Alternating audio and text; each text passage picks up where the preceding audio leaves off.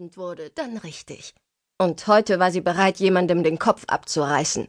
Einfach so. Sie fühlte sich, als hätte sie die Kraft dazu, genau wie der Hulk. Sie würde Hannas Kopf nehmen und ihn zerquetschen. Wieso hatte sie ihr die ganze Zeit etwas vorgemacht? Verlogenes Drecksstück. Das war so unfair. Heute würde Nele sie zur Rede stellen. Nele war schon auf dem Weg zu Hannas Praxis.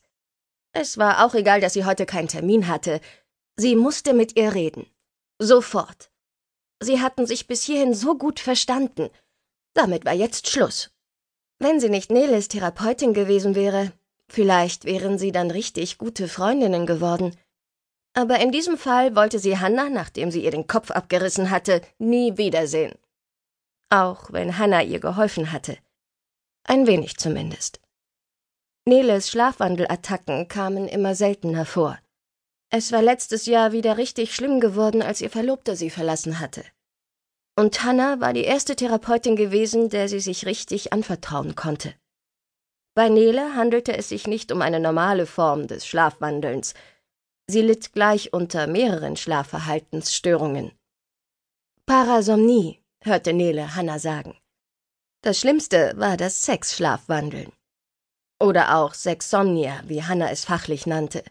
In den meisten Fällen stöhnten und masturbierten die Betroffenen, während sie schliefen, oder sie befummelten ihren Partner.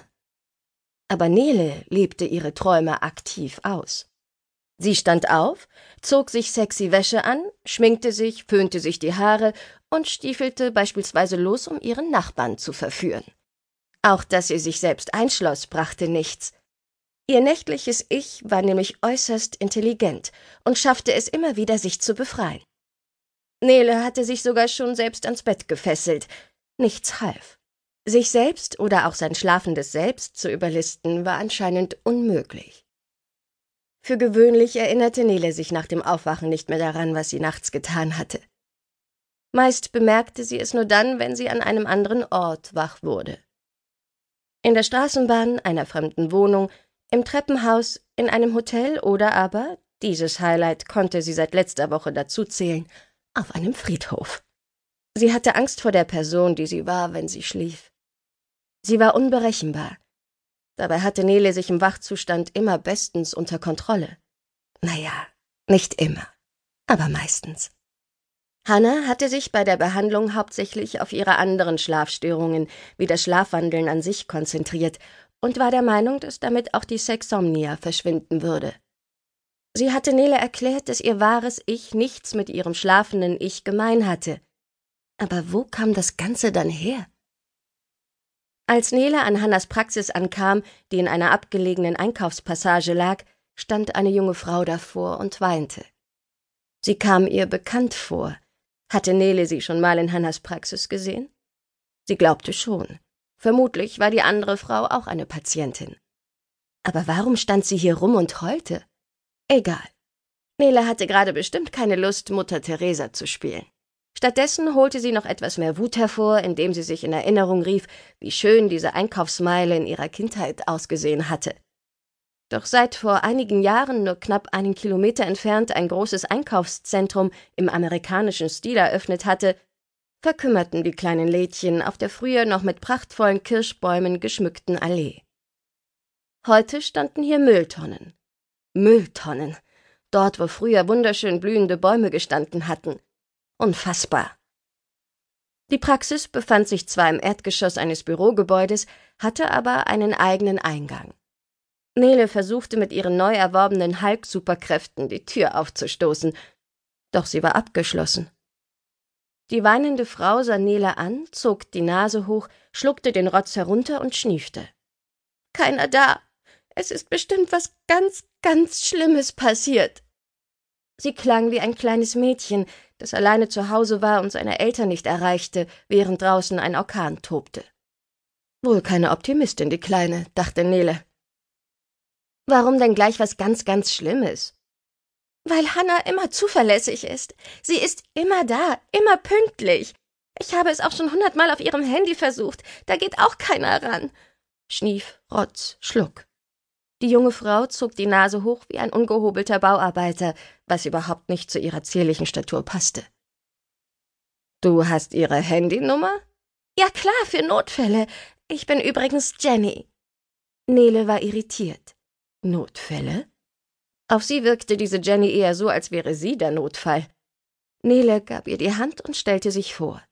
Es war kaum ein Händedruck spürbar, fühlte sich eher so an, als würde man einen Lappen in die Hand gelegt bekommen.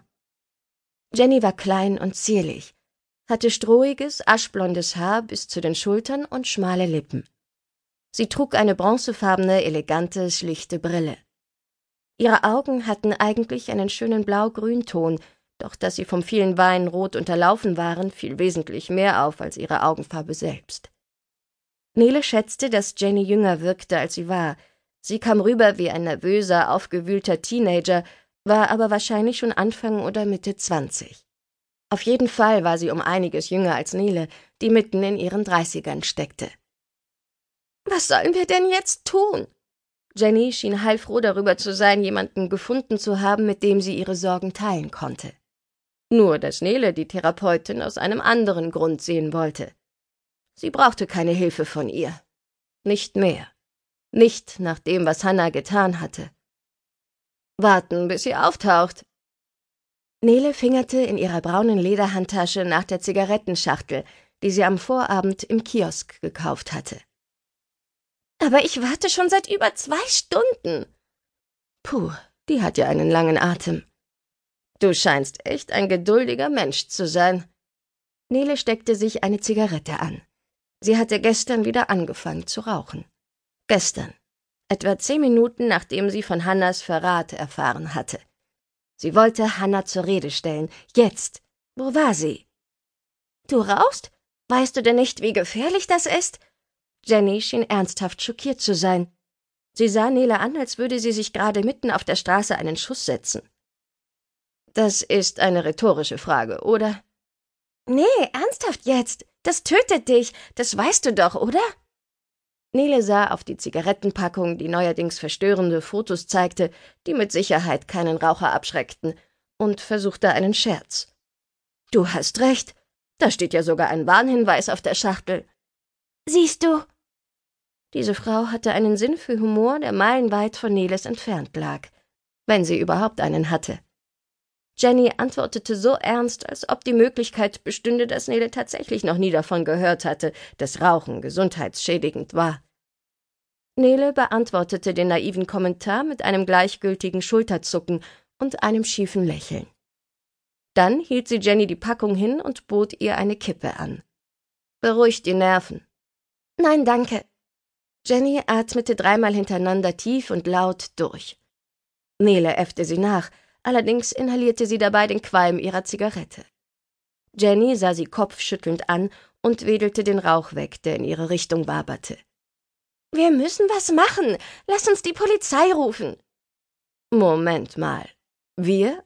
Uns? Also mach gern, was du willst, aber ich schlag hier jetzt keinen Alarm, nur weil die nicht da ist. Nele hatte den Eindruck, dass Jenny ihr gar nicht richtig zuhörte. Sie plapperte einfach weiter.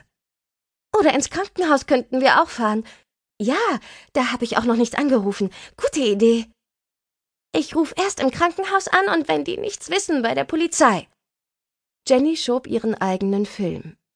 Aufgeregt griff sie zum Handy, so dass es ihr beinahe runterfiel, und ließ sich von der Auskunft mit dem Krankenhaus verbinden. Während es läutete, nahm Jenny Neles Hand. Sie drückte plötzlich so fest zu, dass Nele keine Chance hatte, ihre Hand aus dem Griff zu lösen. Steckt also doch was in dir, dachte Nele, trotz des laschen Händedrucks. Nur entsprang Jennys plötzliche Kraft aus Angst und nicht aus Stärke. Warum sie wohl bei Hannah in Therapie war? Sascha Sascha sah, wie die schöne Frau mit den langen, dunkelbraunen, lockigen Haaren die Zigarette austrat und die kleine Unscheinbare ganz aufgeregt telefonierte und dabei die Hand der anderen hielt. Die beiden bemerkten ihn nicht, und das war auch gut so. Er saß einige Meter abseits, versteckt auf einer Bank hinter einer Mülltonne. Hier hat bestimmt mal ein Baum gestanden, dachte er. Sascha hatte die Kapuze seines Pullis über den Kopf gezogen und trug zusätzlich eine rote Kappe, deren Schirm darunter hervorlugte.